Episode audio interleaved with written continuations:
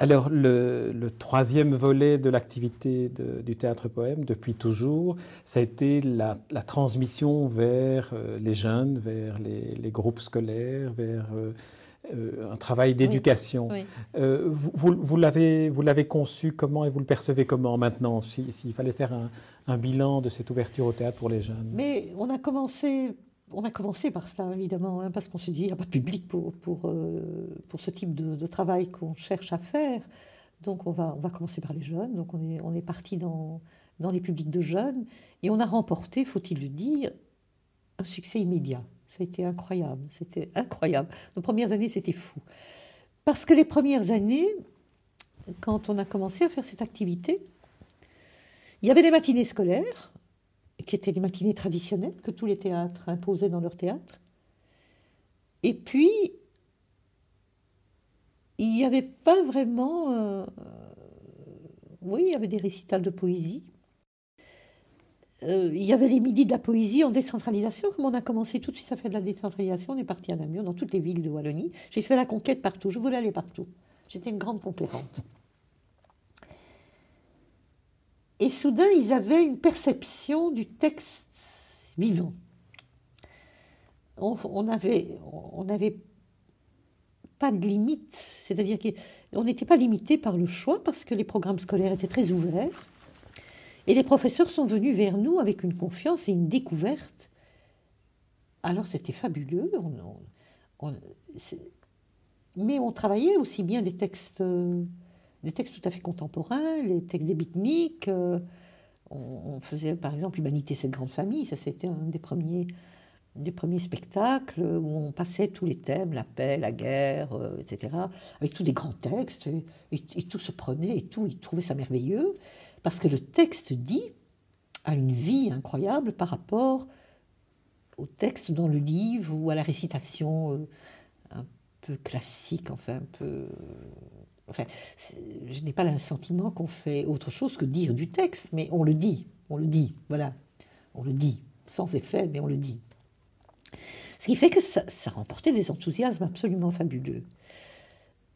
Nous avons aussi mêlé, dès le départ, j'avais le souci de faire participer les jeunes.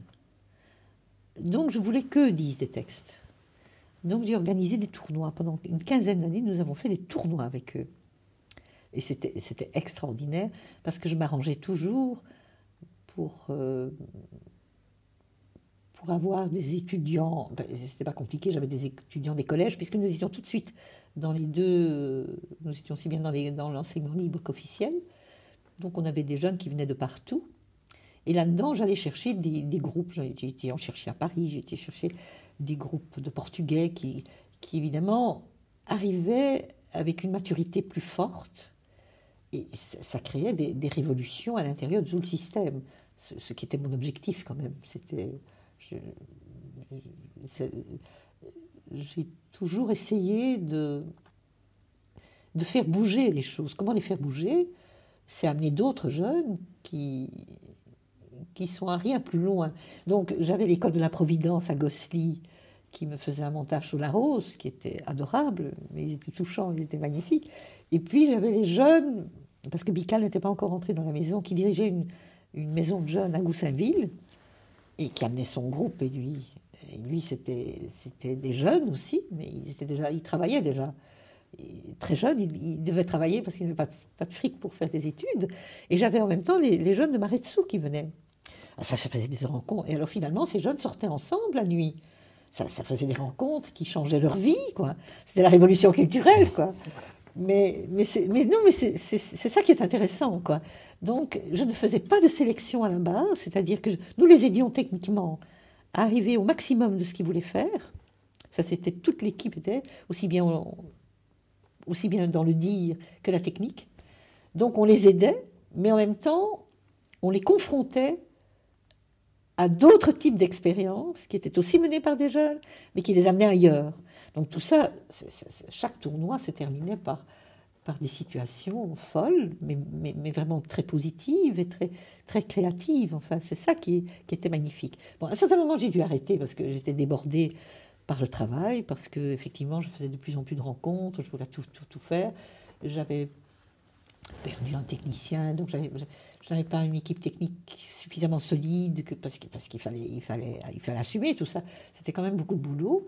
Donc là, j'ai arrêté, mais j'ai toujours gardé tout au long, quand même, j'ai fait des concours où je n'ai jamais voulu que ce soit des concours uniquement réservés, par exemple, aux élèves des écoles de formation parce que je voulais que participent à ces concours des jeunes qui parfois ne venaient nulle part, mais où il y avait quelque chose, et, c'est à ça que ça sert. Enfin, je n'allais pas reproduire des concours, euh, mais ceux-là, ils sont faits par les, professionnels, c'est très bien. Quoi.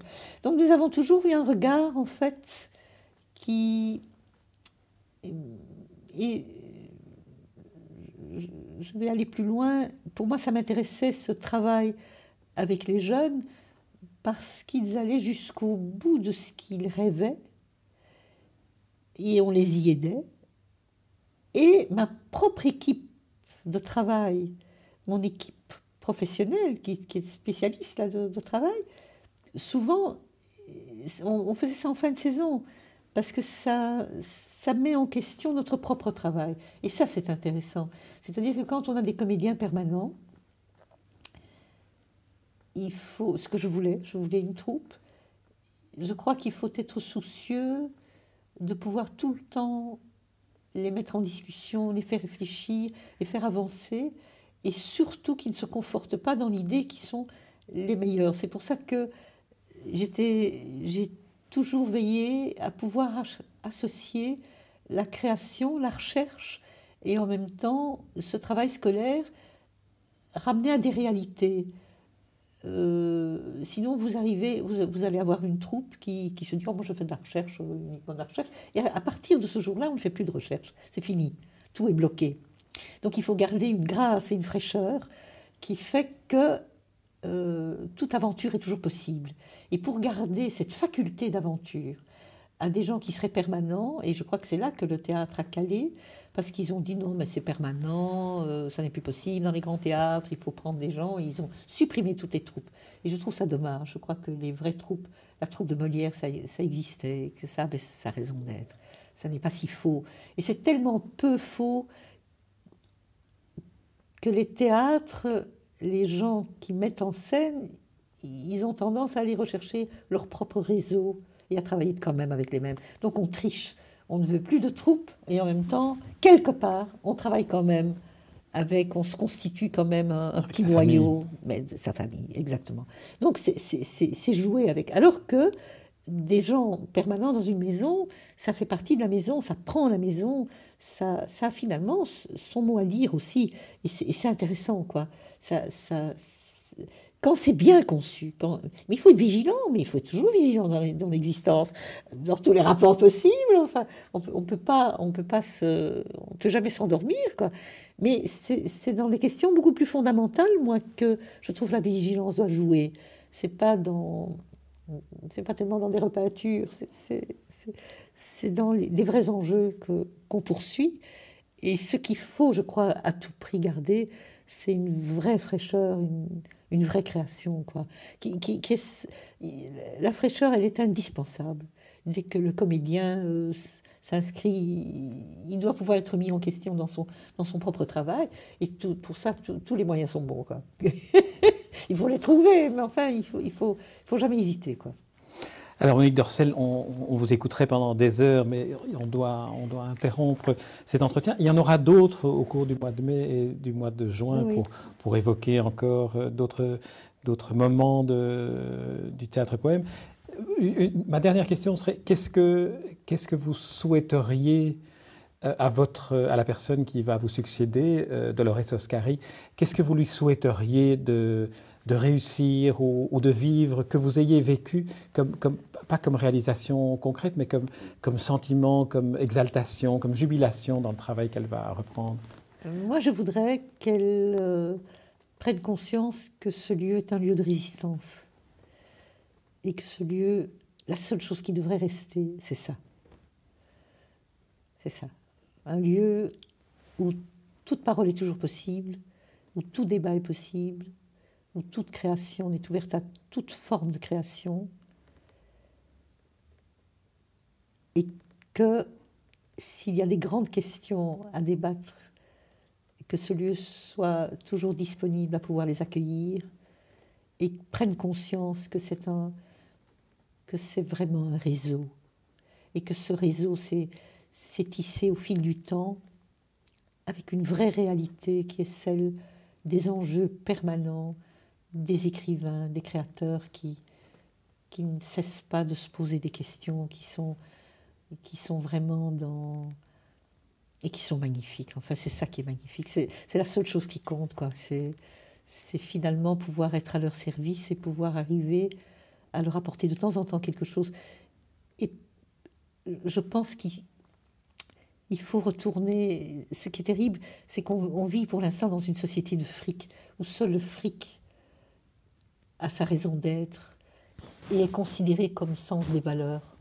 Et c'est faux. C'est pas là que ça se passe. C'est ailleurs.